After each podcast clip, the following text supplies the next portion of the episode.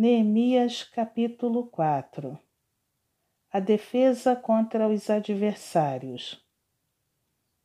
Tendo Sambalate ouvido que edificávamos o muro, ardeu em ira e se indignou muito e escarneceu dos judeus. Então falou na presença de seus irmãos e do exército de Samaria e disse: Que fazem estes fracos judeus?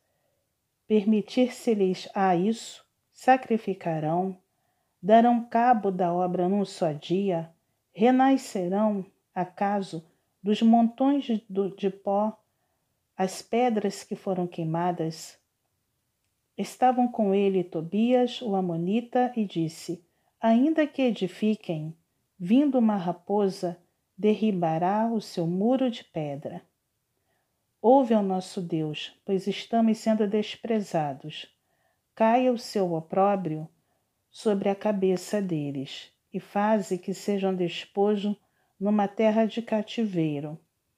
Não lhes encubras a iniquidade, e não se risque de diante de ti o seu pecado, pois te provocaram a ira na presença dos que edificavam. Assim edificamos o muro e todo o muro se fechou até a metade de sua altura, porque o povo tinha ânimo para trabalhar. Mas, ouvindo Sambalate e Tobias, os arábios, os amonitas e os asdoditas, que a reparação dos muros de Jerusalém ia avante e que já se começavam a fechar-lhe as brechas, ficaram sobremodos irados. Ajuntaram-se todos de comum acordo para virem atacar Jerusalém e suscitar confusão ali. Porém, nós oramos ao nosso Deus e, como proteção, pusemos guarda contra eles de dia e de noite. Então disse Judá: Já desfaleceram as forças dos carregadores e os escombros são muitos, de maneira que não podemos edificar o muro. Disseram, porém, os nossos inimigos: Nada saberão disto, nem verão até que entremos no meio deles e os matemos. Assim faremos cessar a obra.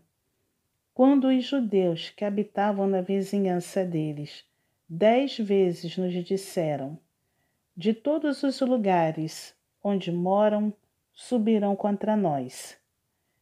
Então pus o povo por famílias nos lugares baixos e abertos, por detrás do muro, com as suas espadas, e as suas lanças e os seus arcos. Inspensionei, dispui-me e disse aos nobres, aos magistrados e ao resto do povo: Não os temais Lembrai-vos do Senhor, grande e temível, e pelejai pelos vossos irmãos, vossos filhos, vossas filhas, vossa mulher e vossa casa.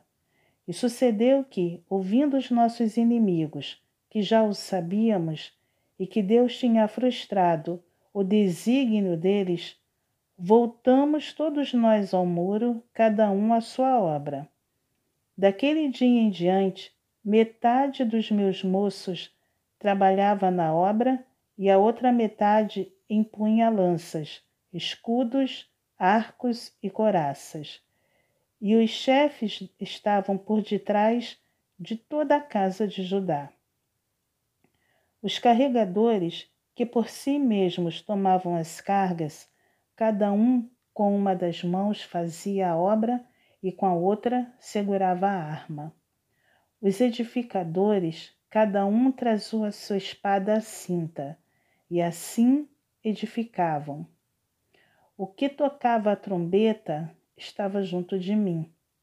Disse eu aos nobres, aos magistrados e ao resto do povo: Grande e extensa é a obra, e nós estamos no muro muito separados, longe uns dos outros no lugar em que ouvirdes o som da trombeta, para ali acorrei a ter conosco, o nosso Deus pelejará por nós. Assim, trabalhávamos na obra, a metade empunhava as lanças desde o raiar do dia até o sair das estrelas.